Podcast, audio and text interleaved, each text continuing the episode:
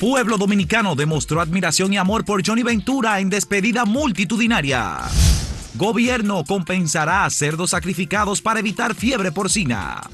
Participación ciudadana tilda de retroceso la elección del Tribunal Superior Electoral en materia de género. Inauguran primera comunidad sostenible del país.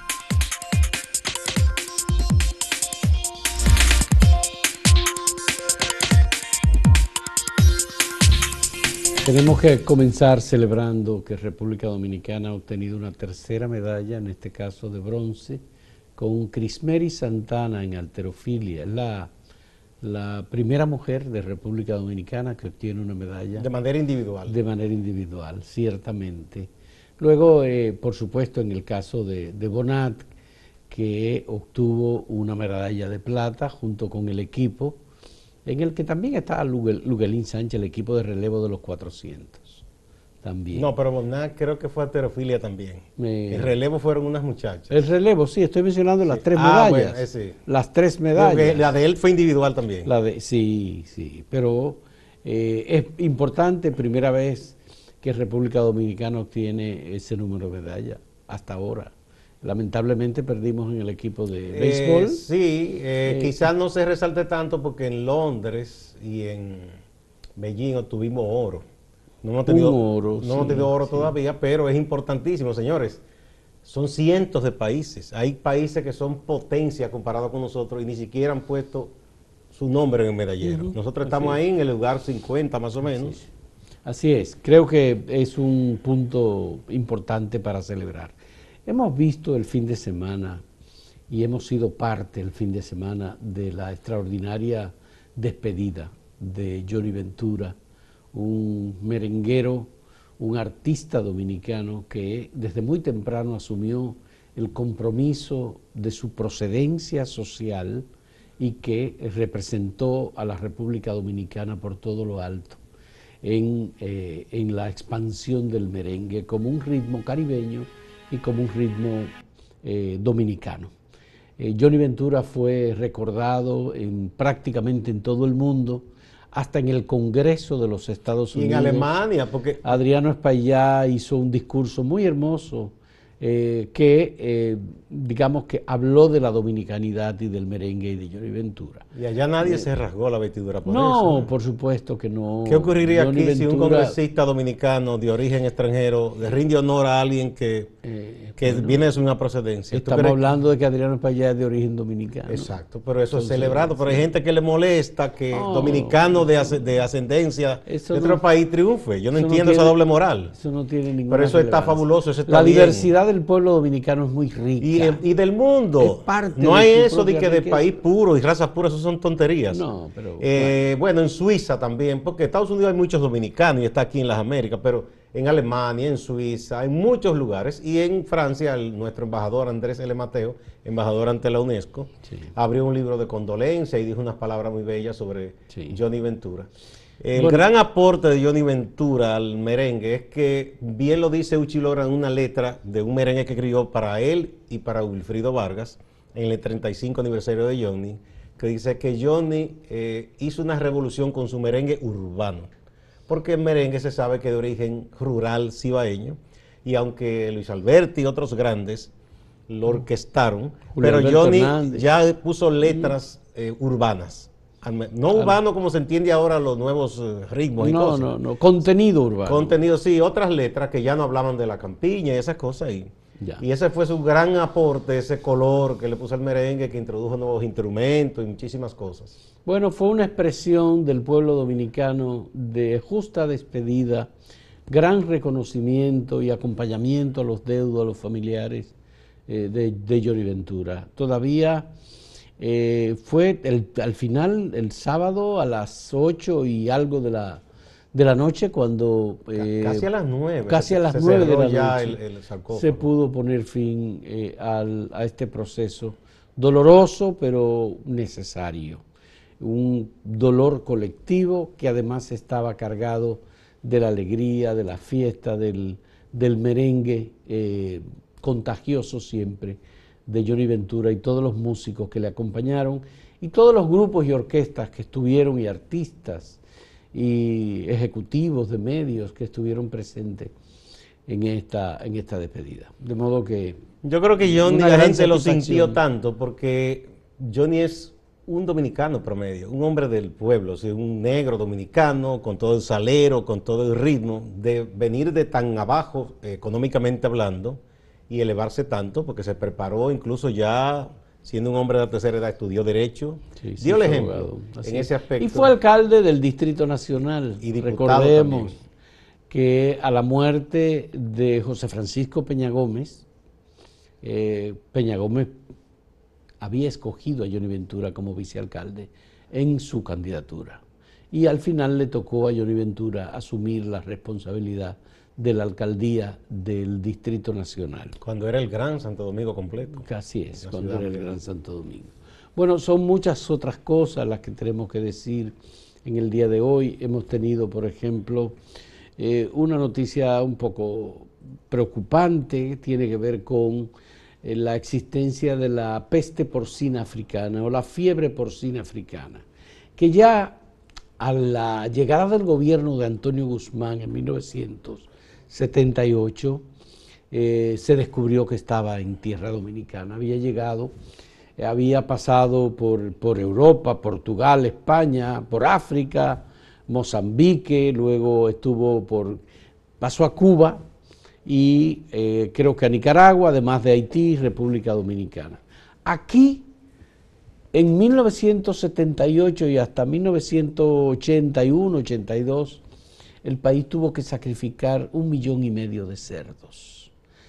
El nuevo gobierno ha iniciado el proceso de eliminación de los cerdos centinela que se establecieron en República Dominicana en aquella época. No sabemos, no tenemos el dato estadístico, pero ha comenzado por la provincia Sánchez Ramírez. Y Montecristi, esas dos. Y Montecristi, que son provincias en donde hay que establecer un cerco epidemiológico para evitar la expansión de la fiebre porcina africana.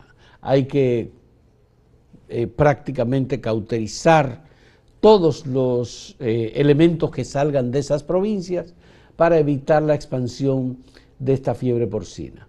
El presidente de la República estuvo en Asua este fin de semana y allí, junto con el ministro de Agricultura, almorzó cerdo.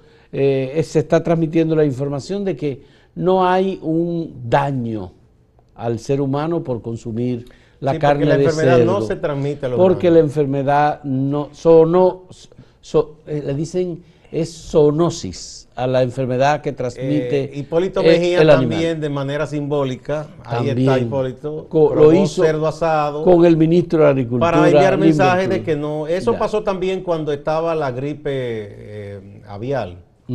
Eh, aquella vez que muchos líderes sociales y políticos comieron pollo para dar mensajes de que no era dañino consumir el pollo. Ya para evitar que se arruinen los productores. Se les va a pagar a los productores cuyos cerdos tengan que ser sacrificados. Bueno, es, recuerdo que el ministro de Agricultura en aquella primera época era Hipólito Mejía. Exacto, o sea que ya conoce, conoce lo que pasó. Ahora, ¿qué pasó en República Dominicana con la eliminación de la población porcina? Que mucha gente se negó a la eliminación de sus ejemplares y entonces escondían los cerdos. Eso pasa siempre. Eso es muy preocupante porque no permite la eliminación Pero eso siempre pasa. de la peste porcina. Se entiende que siempre hay un porcentaje que los va a agachar por ahí o que algunos cerdos que ya dicen que son cimarrones, que ya no están bajo control de nadie, sino que se reproducen solo en una de esas montañas por ahí, quedarán. Eso dicen los expertos que eso incluso se mantiene bajo control porque no son muchos los que logran. Ya. Pero y en una este muy buena medida se, es... se, dice que si se eliminan los de esas dos provincias y se van haciendo pruebas en los otros, quizás no haya que eliminarlos todos, porque está focalizado el asunto. Eh, una muy buena decisión del gobierno es que va a compensar a los agricultores y a los productores de cerdo que eh, eh, digamos que entreguen sus ejemplares para ser eliminados. En los sitios que sea necesario, porque oí gente quejándose de que a mí no me han dicho nada, pero si usted está en un lugar en donde todavía no se ha detectado la enfermedad, todavía no tiene ni por qué sacrificarlo ni nada de eso. Bien. vamos a hacer una primera pausa y, vamos a presentarle la pregunta que tenemos para ustedes en el día de hoy. Abinader reitera tolerancia cero a la corrupción. ¿Usted qué opina? ¿Así será? ¿No será así? Espero que así sea. Vamos a ver. Esas son las tres opciones. En un momento volvemos.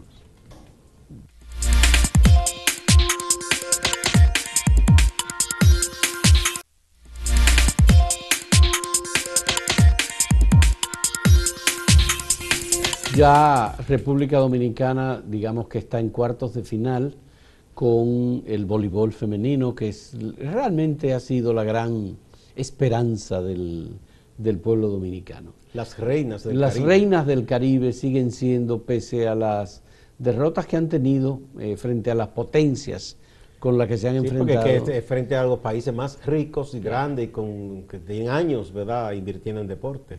Bueno, esa es una esperanza que tenemos y obviamente estamos haciendo un desempeño histórico. En República Dominicana ha ganado dos y ha perdido Olímpicos. tres. Bueno, estamos haciendo un desempeño histórico en Juegos Olímpicos en general, Gustavo. Yo creo que estos elementos son de, de gran satisfacción. Y además, aquí hay un punto importante que hay que reconocerle al sector privado y su participación, especialmente al- a Creso, la, Esa es una buena iniciativa. la sí. iniciativa que soportan varias instituciones dominicanas, encabezada por Felipe Vicini y Banco Popular y otras instituciones, que han ofrecido y siguen ofreciendo apoyo a los atletas dominicanos de alto rendimiento que normalmente proceden de eh, comunidades en donde hay serias, muy serias Sí, sí, sí. eh, La, eh, la- gran, gran, gran mayoría de los Sí. deportistas son muchachos y muchachas que vienen de sectores muy pobres. Fíjate, esos muchachos de Monteplata, por ejemplo, que es una de las provincias más pobres. Pero ahí se hizo un esfuerzo hace un tiempo, sectores de Monteplata, ¿verdad?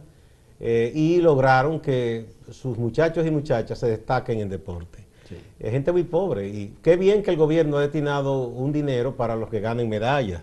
Y Creso tiene la gran importancia que además del acompañamiento, Fausto, cuando esos muchachos concluyen, porque la vida deportiva no es eh, muy extensa en años, les garantizan que puedan hacerse de una profesión. Y eso es importante porque en el deporte olímpico usted no se hace millonario como en el béisbol o el baloncesto de la NBA o el fútbol eh, europeo, no.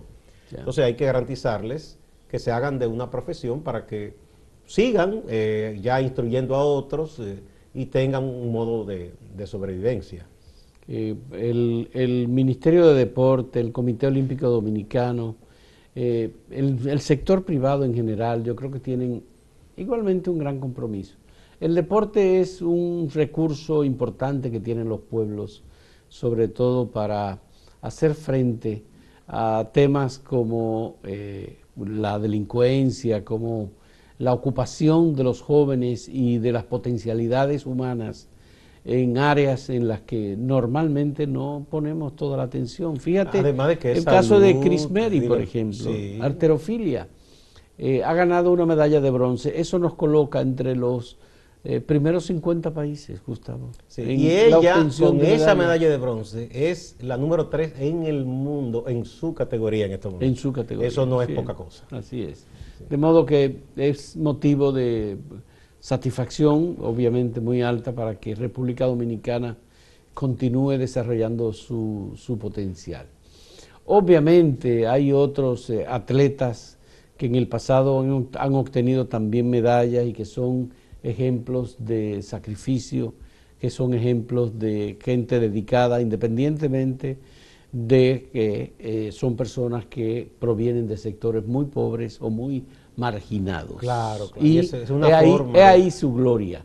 Vi un comentario eh, ayer de una persona que decía, oye, es que una medalla de oro o de plata de cualquier eh, atleta Una dominicano, medalla olímpica. una medalla olímpica, hay que, hay que multiplicarla por dos o por tres, porque en medio de la realidad dominicana, el sacrificio que hace un atleta para obtener y colocarse a nivel mundial obstáculos, eh, con precariedad, óyeme, con frente todo. a lo que hacen el esfuerzo en un país desarrollado Ah, no. es muy distinto. Un país de esos es muy ricos, donde diferente. tienen además de los mejores entrenadores, los mejores equipos, el mejor ambiente, garantizándole a ellos y su familia todo, le tienen un equipo de psicólogos, de terapistas físicos, que no lo tienen. Aquí es con mucha precariedad que se hacen esas cosas. ¿no?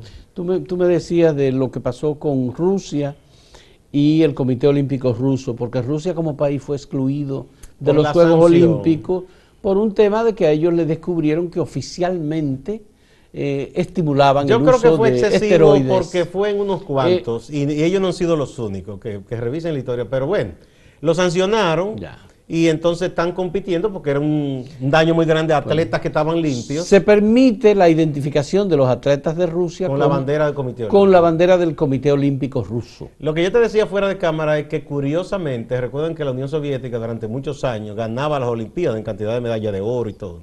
Sí. Si se suman las medallas que tiene ese grupo que representa a Rusia con la de ex repúblicas que fueron parte de la Unión Soviética, siguen siendo número uno o, o- o están ahí cabeza con cabeza con los números uno, que en este caso son los chinos. Mira, ha sido de mucha satisfacción que Venezuela haya podido ganar una medalla de oro. Es muy importante en la situación que sufren los países latinoamericanos, ese país con esa crisis, Y eso no- levanta el ánimo. Y no deja de llamar la atención el deterioro de Cuba en sus deportes y la falta de es que ha estado con muchos problemas Cuba, Cuba. eh, Eh, de y- medallas y, cubanas. pensar que en las Olimpiadas del 92, las que se hicieron en España, Cuba quedó cuarto a nivel mundial. Eso fue una, un- una hazaña verdadera. Cuarto, quinto, recuerdo. Sí, A nivel mundial. sí. Bueno, estas cosas por supuesto hay que tomarlas en cuenta. Esta es la venezolana que obtuvo Mar.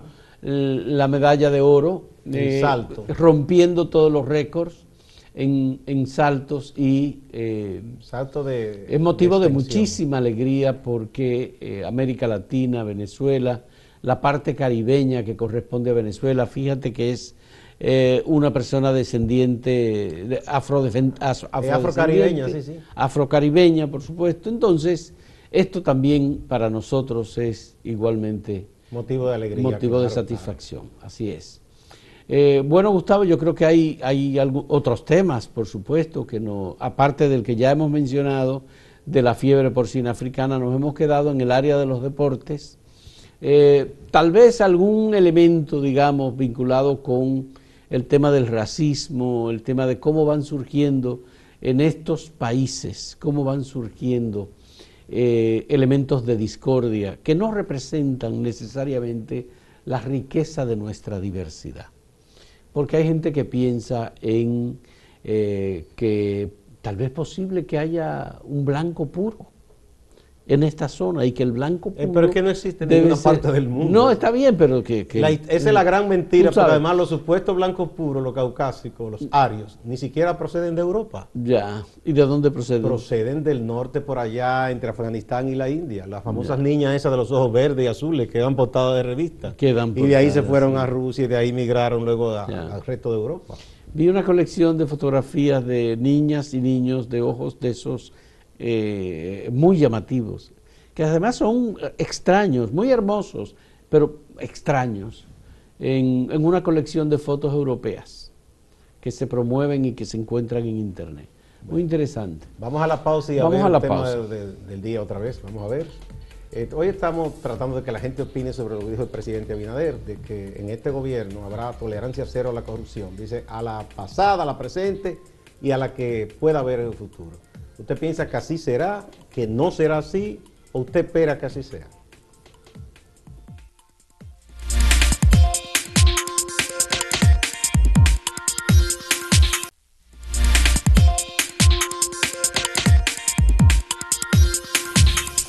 Bueno, las reinas del Caribe acaban de vencer a Japón eh, en, en una demostración obviamente de destreza, de habilidad y para quedarse entre los grandes. Eh, Imagínate, a una gran potencia que está en su propio territorio vencieron. Sí, a Japón, señores, a, a Japón lo vencieron las reinas del Caribe.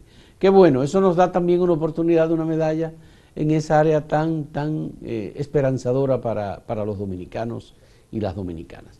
Eh, vamos a ver los resultados de la encuesta, de las pre- la pregunta que le formulamos sobre el tema de la corrupción y lo que eh, acaba de decir el presidente de que habrá tolerancia cero. Así será, dice el 47.31%. Esto es en el portal Acento. Espero que así sea, es decir, más, esperanza, el 43.01%. Y no será así el 9.66%. O 268. 268. Bueno, aquí tenemos entonces en Twitter, miren, Twitter eh, son más quienes creen, quienes esperan que así sea, 43.7%, lo que esperan que así sea. Luego le siguen los que dicen que así será, que están confiados, 36%. Y los que están eh, de manera pesimista, que dicen que no será así, son 23.3%. 20.3. 20.3%. Así es, en Twitter eso. Y en YouTube tenemos, así será el 58%. Espero que así sea el 33%. Y solo un 9% dice que no será así. Esto es en YouTube. Ahí votaron 5.700. Bueno, pues esa es, ese es el resultado a la pregunta. Mira, aquí tenemos Veamos algunas a opiniones Fran- particulares. Franger García, que dice, bueno, que le meta el guante a los de su administración que están en cosas turbias. Punto suspensivo. Eh, Víctor Ángeles dice, eso es lo que el pueblo espera, que todos los corruptos caigan presos y que les quiten los bienes. Hay que esperar que el Congreso dicte la ley de extensión de dominio que estamos esperando, Gustavo. Ramón Suero dice, era justo y necesario que se comenzara a hacer justicia a favor del pueblo y no a favor de los que más tienen y usan el poder para maltratar y robarle al pueblo. Bien. Eh, Luis Soto es el que opina a continuación, dice, muy difícil que lo consiga, pues en la clase de politiqueros y ministros negociantes que obedecen a grupos poderosos, no le basta la buena intención. Bueno, Y Leonardo de la Rosa dice, los corruptos de Leonel andan exhibiéndose como que no hicieron nada, pero con el Ministerio Público que tenemos ahora, esperamos que a todos caigan, incluyendo a los que se atrevan en este gobierno. muy bien. Bueno, señora, muchas gracias por la compañía. Vamos a pasar con Máximo Laureano, que está en Santiago y que nos ofrece un resumen de las notas más importantes ocurridas en el Cibao y en Santiago. Adelante, Máximo.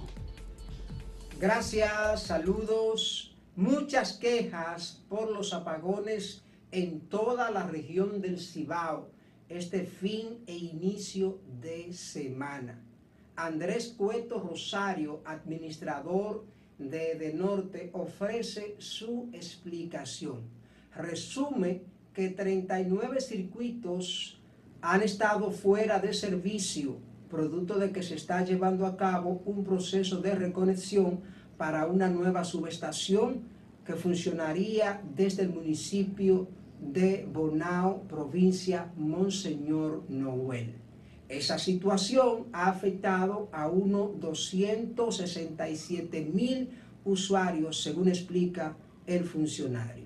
Este descargo o este apagón es para bien, es para bien, porque ahora entrará en las próximas horas una nueva subestación en Bonao que ayudará a que la fluctuación del voltaje sean cosas del pasado. A raíz de las denuncias que hicieron dirigentes comunitarios, activistas sociales, ambientalistas en relación a una concesión para explotar una mina en la comunidad de Matanzas, municipio de Puñal, la denuncia se hizo porque esta explotación afectaría los humedales de Laguna Prieta, que es una zona ecológica que ha estado en protección desde que Jaime David Fernández Mirabal estaba en el Ministerio de Medio Ambiente. A raíz de las denuncias, el actual ministro de Medio Ambiente, Orlando Jorge Mera, ha dicho que eso no va y así lo estableció en su cuenta de Twitter. El alcalde de Santiago, Abel Martínez, ha opinado ya en varias ocasiones del tema de la fiebre porcina africana. En primera instancia sugirió al gobierno, a las autoridades, sacrificar los animales en aquellas zonas más afectadas y pagarle a los criadores, a los granjeros para evitar que vayan a la quiebra como negocios. Pero luego dijo que el gobierno había sido negligente y que había mentido en relación a la situación de la fiebre porcina en la República Dominicana. Un tercer mensaje Martínez habla de que se deben tomar medidas lo más rápido posible. Ganadería, también lo que tiene que ver con sanidad animal y todos esos aspectos que tienen que ver con controlar la enfermedad. Distante, pero pendiente, actualidad y objetividad desde Santiago. Siga con la programación de Acento TV.